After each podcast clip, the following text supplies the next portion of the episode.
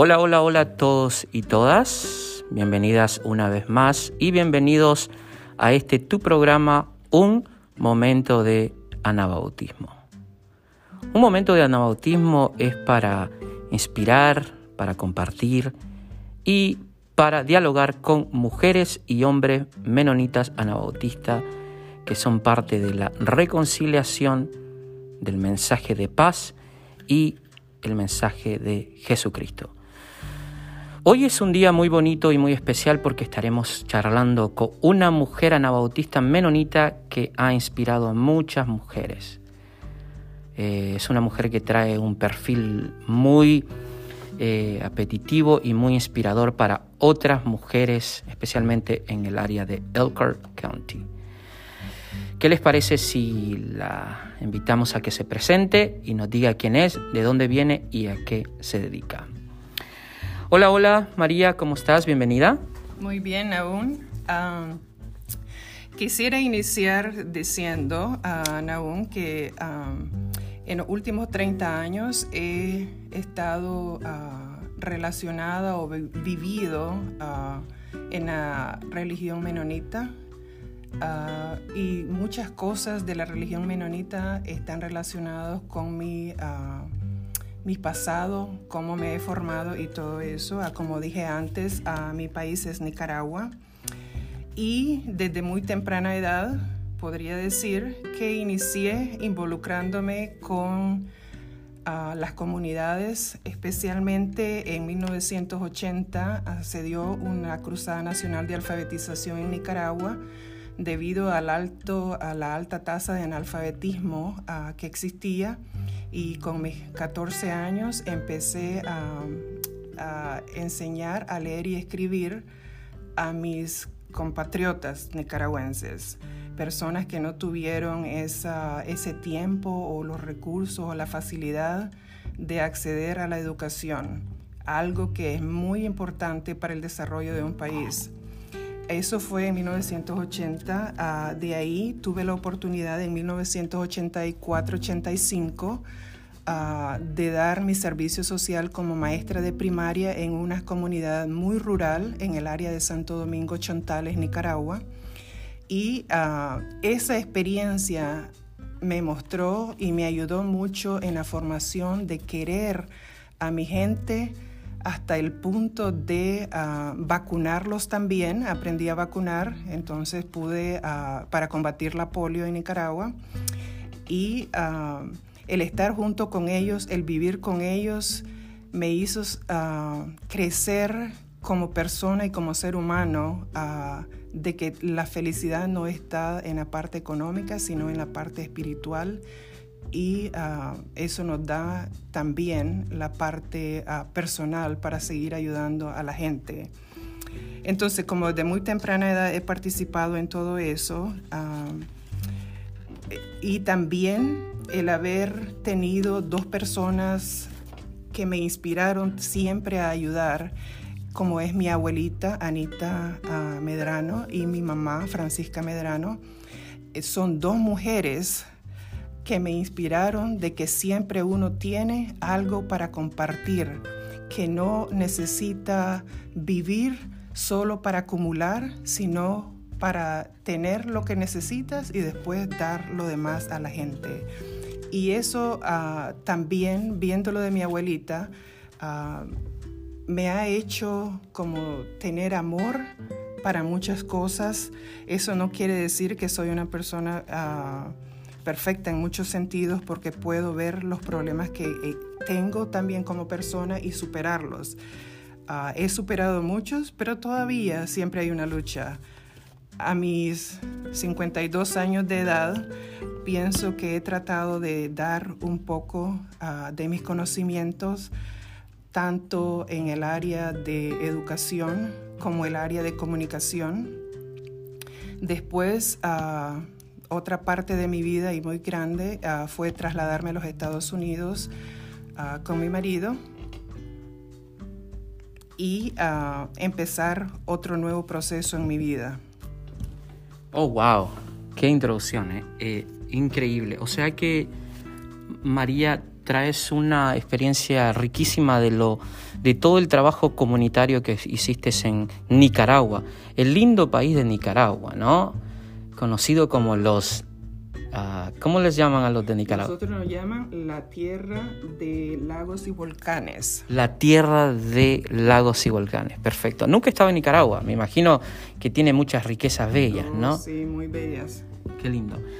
Ah, María, esta, este servicio comunitario que ofreciste en Nicaragua, me imagino que fue una plataforma solo el principio para desarrollarte como mujer, convertirte en una mujer que inspira, que ve las necesidades y eso te, me imagino que te abrió los ojos a un mundo donde desafortunadamente existen comunidades en opresión, comunidades en, marginadas, ¿no? María, ¿cómo llegas a Goshen, cómo llegas a la ciudad de Goshen, Indiana? Ah, ¿Cómo, cómo, cómo fue esa, esa transición ¿no? de ser una mujer que trabajó mucho proveyendo servicios a la comunidad en Nicaragua, llegas a un país capitalista, un país rico, pero sin embargo me imagino que también tuviste una experiencia personal que mostró un lado que solo tú lo puedes compartir. ¿Cómo llegas a Washington? Sí, no, esa es una buena pregunta. Ah, pero antes de eso me gustaría, uh, olvidé algo que también ah, me, me, sirvió para la transición aquí en los Estados Unidos. Antes de llegar a este país, trabajé por casi nueve años impartiendo clases de español como segundo idioma a personas misioneras, a estudiantes norteamericanos, a universitarios. Wow y embajadores. Entonces, todo, toda esa gama de experiencias me vino a servir o a, enseñar un poco más, porque nosotros también aprendemos mucho cuando impartimos clases a diferentes, a diferentes personas con diferentes conocimientos. Todo eso vino a ser como un bagaje muy intenso que me ayudó a ver, tener otra óptica del mundo internacional. ¿Qué significa eso? Que no solamente ya he trabajado con mi gente nicaragüense, sino también que he conocido seres humanos de otros países que siempre quieren colaborar con otros países también que tienen menos recursos. Entonces, ah, cuando decidimos regresar a los Estados Unidos, nosotros, a mi esposo, ah, actualmente de este país, recibe una oferta de trabajo en Goshen College, de donde él es graduado y ah, decidimos tomar el nuevo rumbo. Y ese nuevo rumbo ah, trae más experiencias y quiero decir ah, que, que fue una decisión muy grande para mí porque era dejar a mi familia principalmente, a mi gente, a, a todo lo que yo conocía, que para mí tiene muchísimo valor y tenía muy pocas energía o motivación de venir a los Estados Unidos. Ah, y siempre lo he mantenido. Pienso que ah, yo podía dar mucho para mi gente allá también y siempre que llego trato de dar algo. Uh, ya puede ser algo de educación o de compartir mis ideas o de mantener esa relación siempre con el lugar que me vio nacer. y no olvidarlo porque es parte de mi integración. Entonces, cuando vine aquí o llegué a este país, tuve la oportunidad, se me abrieron las puertas para ayudar más a la gente de la comunidad y ah, trabajé como consejera de migración en la casa de Goshen. En la casa de Goshen y Ahí ah, ayudé a muchas personas, especialmente de, ah, México, a obtener sus documentos legales en el área de migración, porque siento que es una necesidad tan grande por la que yo podía aportar otro grano de arena y eso lo podía hacer a través de mi conocimiento y de mi ah, flexibilidad con el tiempo. Entre más daba, más satisfecha me sentía y, mejores, y mejor con las familias. Después de eso, ah, al mismo tiempo, ah, sale un viaje hacia Nicaragua para em, reiniciar nuevamente el programa de Goshen College sobre SST, que significa Studying Service Term el, ah, semestre de estudio en el extranjero para darle a conocer a los estudiantes cómo viven las personas con medios económicos limitados en nuestro país y enseñarles sobre la cultura. Es así que yo tengo que desligarme un poco sobre la casa de Goshen y el programa de migración. Ah, con otro dolor que me iba porque yo estaba muy satisfecha de servir a la comunidad en el área de migración. Uh, con SST es otra experiencia que vuelve a abrirme las puertas con mi comunidad nicaragüense porque yo tengo que contactar las familias y eso ya se me hace un poco más fácil porque yo ya tengo la experiencia de trabajar con familias humildes, honestas, y que iban a dar todo al estudiante y ese estudiante cambiara esa mentalidad que tienen cuando no han salido del país. Es aprender de la cultura, vivir de la cultura y soñar con la cultura. Y eso también a través del idioma y las experiencias que nosotros pudimos darles. ¡Wow! Qué increíble. Me siento un poco celoso, ¿no? Porque es una mujer que en, en verdad ha, está ayudando mucho a la comunidad. Así que en resumen, o sea que María aparte de todo este trabajo voluntario que hiciste en Nicaragua, una vez que pisas suelo norteamericano, específicamente los Estados Unidos, participaste como educadora ayudando a la comunidad inmigrante con asuntos de migración. Y segundo, eh, también fuiste como una guía para estudiantes anglosajones para que pudieran experimentar el contexto centroamericano de una perspectiva un poquito diferente, conocido el programa como SST de Goshen Colley. ¡Wow! María, es increíble, ¿no? Cómo has podido dar, donar de tu tiempo. E, e, e, eso me inspira, ¿no? Y me, motiva y me, me, reta a ser parte de ese tipo de personas. María, también mencionaste que eh, eres este, instructora de idiomas, ya sea de español e inglés. ¿Qué exactamente eh, haces con esto, María? Ah, entonces, como vuelvo a decir, todo ha sido relacionado, como mencioné antes, a las clases de español como segundo idioma. Y tengo la oportunidad después de regresar y reiniciar el programa de SST en Nicaragua que se cerró en 1979 debido a la guerra que existía en el país. Ah, entonces SST cerró sus puertas. Entonces tuve el, honor de volver a reabrir las puertas con SST.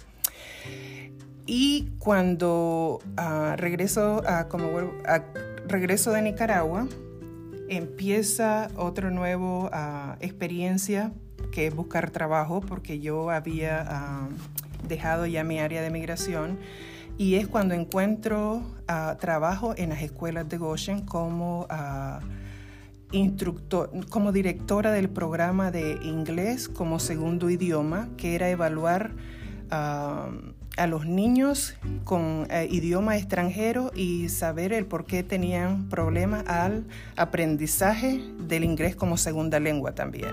Entonces eso me da otra oportunidad, pero en diferentes contextos, porque es con niños que trabajo. Y después de eso pienso que no era mi área tan fuerte en el sentido que me gusta trabajar más con adultos porque pienso que es una lucha un poco diferente que de los niños aunque gocé mucho de esa experiencia, quiero decir que todavía ah, tenía un vacío de seguir ayudando a, la parte adulta. Entonces ah, se abre otra oportunidad con un SST doméstico ah, aquí en Goshen y, y, organizo el programa también por primera vez y trabajo con familias latinas, latinoamericanas aquí de México, Puerto Rico, Colombia y Centroamérica, donde ellos acogerían a estudiantes de Goshen College, pero en Goshen, que es una experiencia completamente diferente. Y empiezo a impartir también mis clases de español en las casas de las familias, todo, queriéndole dar un poquito del gusto, de ese sabor que yo daba en Nicaragua a los estudiantes de SST cuando van fuera del país. Entonces es otra experiencia que tengo y ahí tengo la oportunidad de ingresar con esa experiencia a la universidad como, como instructora de español como segundo idioma.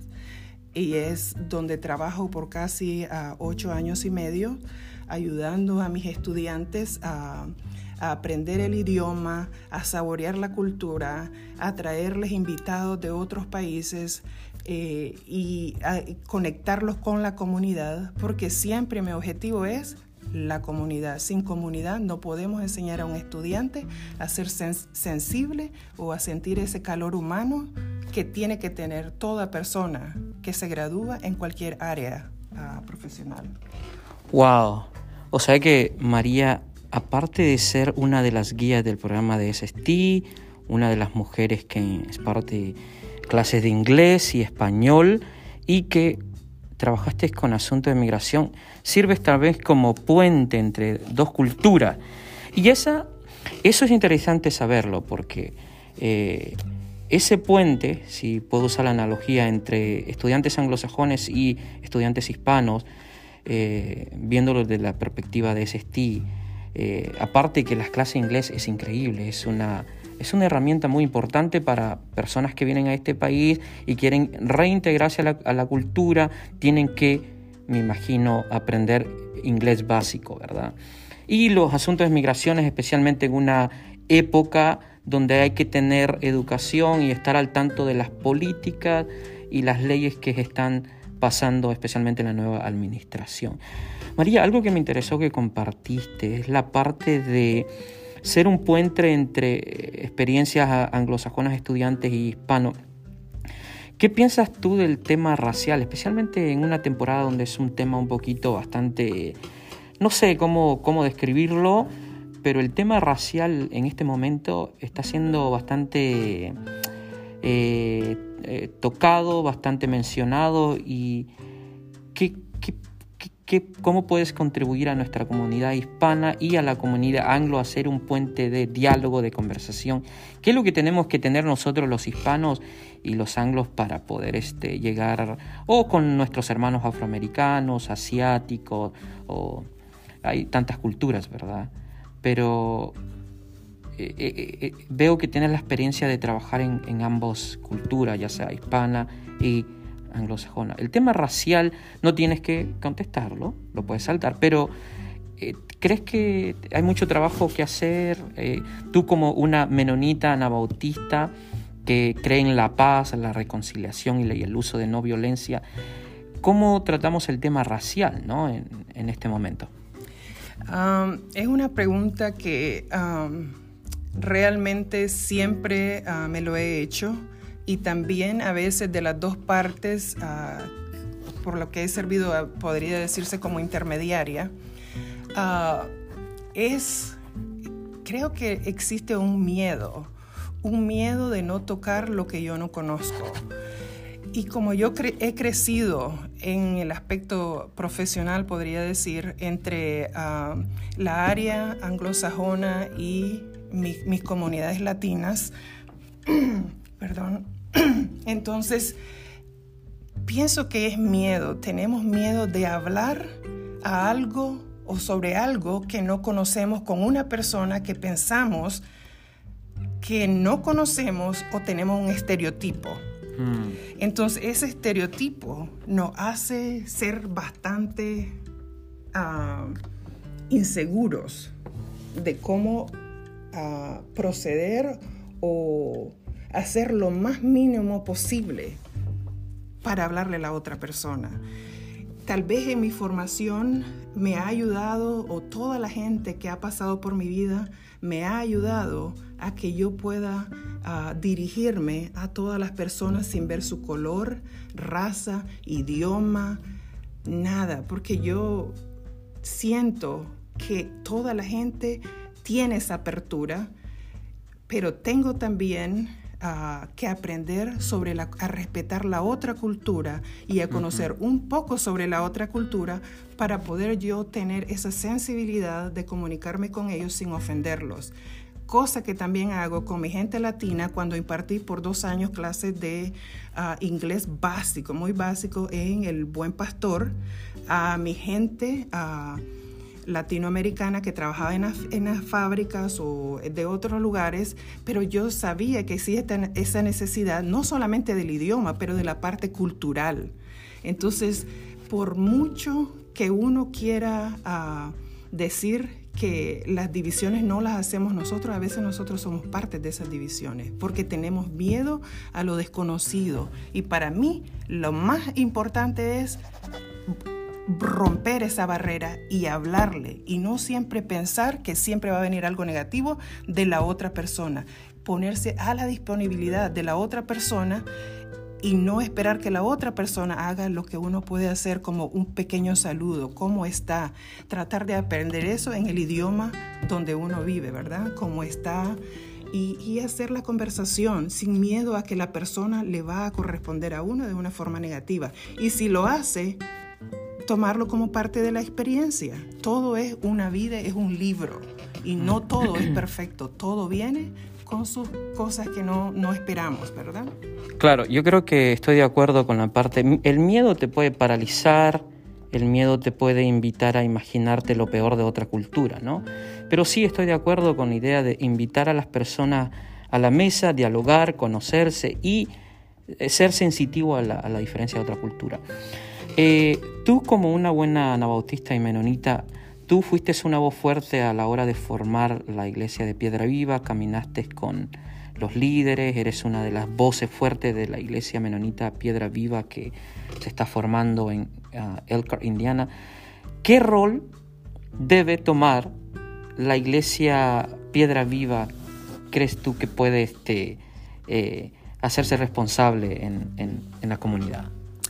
Ah, Sin aún, bueno, una de las cosas que ah, quiero agradecer realmente es la oportunidad que me has dado de trabajar contigo, de conocerte un poco más ah, y de saber de que realmente tienes metas que cumples. Ah, desde un inicio quisiste abrir o ayudar a la comunidad y una de las formas es organizando Piedra Viva. Y voy a ser honesta, es mucho trabajo, es mucha disposición para hablar, organizar una iglesia como piedra viva. entonces, una de las cosas que yo pienso como aportar algo a este programa que lo veo bastante flexible ah, por tu personalidad y por las cosas que he observado es ayudar a la gente de la comunidad. Y uno de eso es con las clases de inglés que tiene que ver educación, por lo menos organizarlo, porque quiero decir, no soy nativa de este país, eso me hace, me pone una limitación, pero no un impedimento. Entonces, si yo puedo aportar algo, yo sé que lo tengo y lo estoy aportando al abrir este semestre a las clases de inglés como segundo idioma, donde cuento con seis estudiantes que han venido permanente en las pocas sesiones que tuvimos debido al coronavirus pero están pendientes que cuando vamos a reabrir las clases y realmente ellos tienen esa motivación que yo no puedo quitar porque eso es lo más preciado, no es el dinero, es la motivación de la persona a superarse y eso es una de las cosas que a mí me gusta de ellos. Y lo otro es el, tema de migración y la iglesia Piedra Viva realmente está ah, siempre abierta a hacer programas que van en pro de la comunidad y también en pro de la educación, que son dos temas muy, muy, este, muy importantes, muy relevantes, tanto personalmente como uh, profesionalmente. ¿Cómo puedo aportar yo ese otro grano de arena en el área de migración? Y con la ayuda de Naum y la flexibilidad de la iglesia, Ah, es otra de las áreas donde nosotros queremos dar un servicio muy bueno y profesional y desde todo punto de vista muy humano. Sí, estoy de acuerdo con esa idea. Creo que eh, Piedra Viva no solo debe de enfocarse en la formación anabautista menonita, sino también proveer clase de inglés y migración. María, en verdad ha sido una charla muy linda, muy bonita. Wow, wow, wow. Eres una mujer que ha servido muchísimo en Nicaragua y esa trayectoria de servir, educar, enseñar, es algo que, nos, que en, el mundo anabautismo se valora, ¿no? El como, eh, eh, servir a la comunidad, proveerle a la comunidad, ser una iglesia luz y, poder proveer con, con las cosas básicas. María, antes de dejarte ir, me gustaría preguntarte, ¿cuáles son tus hobbies favoritos aquí? Sí, es una pregunta que a veces me emociona siempre también. Soy amante del deporte. Ah, y una de esas razones también fue que aporté a abrir una carrera de 5 kilómetros en el Diversity Day, que es una organización ah, que se formó aquí en uh, Goshen contra un grupo que es el KKK, o que, se, que en ese momento, en 1994, si, si estoy segura, vino a protestar a Goshen y en contraprotesta de, de este grupo racial, Ah, discriminatorio, se formó el Diversity Day. Entonces fui parte de este grupo y abrí en la carrera de 5 kilómetros que desafortunadamente dos años más tarde se cerraría el programa, pero todavía existe. Pero me siento orgullosa de haber participado en eso. Y otra de las cosas que me fascina también es pasar el tiempo con la naturaleza. Y por eso... Uh, adoro las montañas de este país, ya que las he conocido muchísimo, caminando por horas y horas en el famoso backpacking, que es donde uno lleva una mochila en su ah, espalda que pesa hasta a veces 40 libras y caminar 60 millas en seis días es como un encuentro con Dios y conmigo misma. Y por eso adoro ah, cuando voy en esos viajes más que adoraría estar en un hotel cinco estrellas. Pienso que esto es más positividad para mí que algo que está muy fácil y accesible algunas veces. O sea que eres una outdoor persona, así que te gusta el deporte, la actividad. ¡Wow! Increíble. Sí. Eh, María, ha sido muy inspirador para mí conocer mujeres tan talentosas como vos. Ha sido tan increíble poder ver cómo mujeres como tú están ah, contribuyendo, ayudando a caminar con el oprimido, con el necesitado y especialmente con la persona que necesita las cosas básicas, que no son cosas del otro mundo, ¿verdad? Como proveer las clases de inglés, proveer educación con migración y ayudar a balancear la tensión racial entre ah, eh, personas anglos o afroamericanas o europeas o, latinoamericanas, ¿no? Eso, eso es lindo saber. Este, tú llevas a concretar el texto bíblico que se dice en el principio era el verbo y el verbo se hizo carne, ¿verdad? Eres de las mujeres que lee las escrituras desde la perspectiva teológica eh, y lo llevas a concretar en una parte tangible, ¿no? Que es sirviendo a la comunidad. Wow, en verdad que he aprendido mucho, me siento motivado, inspirado y espero que no sea la última vez que nos vengas a visitar, que, que sigas inspirándonos y que muchas mujeres anabautistas menonitas, especialmente las hispanas, que te vean como un modelo inspirador.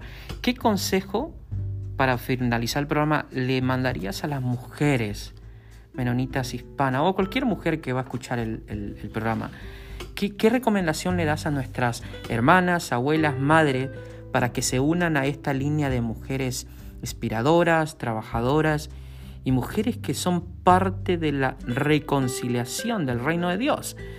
¿Qué, mensaje le darías a estas mujeres?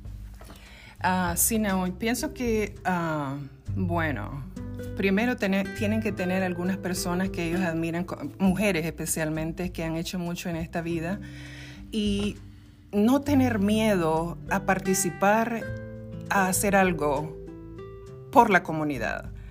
O no solamente por la comunidad, por tu vecino, por tu para tus amigos. Tener ese poquito, como tomar valor para hacer algo que sí quieres hacer para la comunidad, pero que a veces sientes que tienes miedo. El miedo no nos ayuda en nada. Es mejor quitarnos ese, descubrir por qué tenemos miedo a mantener el miedo. Entonces, mi, ah, mi sugerencia sería de que ustedes traten de involucrarse más y ver que siempre que van a involucrarse, ustedes van a ganar más que la persona que ustedes piensan que están ayudando La vida es un aprendizaje. La vida no es la universidad. La vida es aprender a través de la otra persona. Y pienso que eso me ha ayudado mucho, pero todavía sigo aprendiendo. Yo aprendo de todas las personas que veo todos los días y, si, y la tomo como una lección de vida muy valiosa aprendamos a valorar lo que vemos y no lo hagamos como un trabajo, hagámoslo como algo que nos va a ayudar más a nosotros que a, que las otras personas también. Exactamente, o sea que el conocimiento se puede obtener no solo en, un salón de clase, como decían, empírico, ¿no? El conocimiento empírico. el conocimiento que se obtiene a través de la práctica. Ese, gracias María, una vez más, por estar con nosotros. Espero que esa energía, esa experiencia y ese conocimiento lo puedan escuchar muchas niñas, abuelas y mujeres y también hombres que aprendan de nuestras abuelas y madres hermanas anabautistas, menonitas. Para todos los que están ahí, esto ha sido un momento de anabautismo. Es un día muy lindo, muy bonito. Espero que haya disfrutado del programa, que conozca a María. Y si usted tiene más preguntas de María, eh, Usted puede contactarla, este, ella tiene su Facebook, también tiene su, hace traducciones, ¿verdad? Ella ah, también está trabajando en desarrollar un programa de migración. Así que hay muchas cosas, ¿no? María es una mujer que trae una experiencia enriquecedora para nosotros. Así que, María, que tengas un buen día. Gracias, ¿no? De nada, espero que no sea la última vez que hablas con nosotros. Y yo en lo personal quiero darte gracias por todo lo que haces por Piedra Viva, la ayuda, la caminata que nos has dado. Así que un abrazo. Gracias, igualmente. Y a las mujeres, nunca es tarde para aprender. Sigamos adelante. Amén. Que tengan buen día y esto ha sido un momento de anabautismo.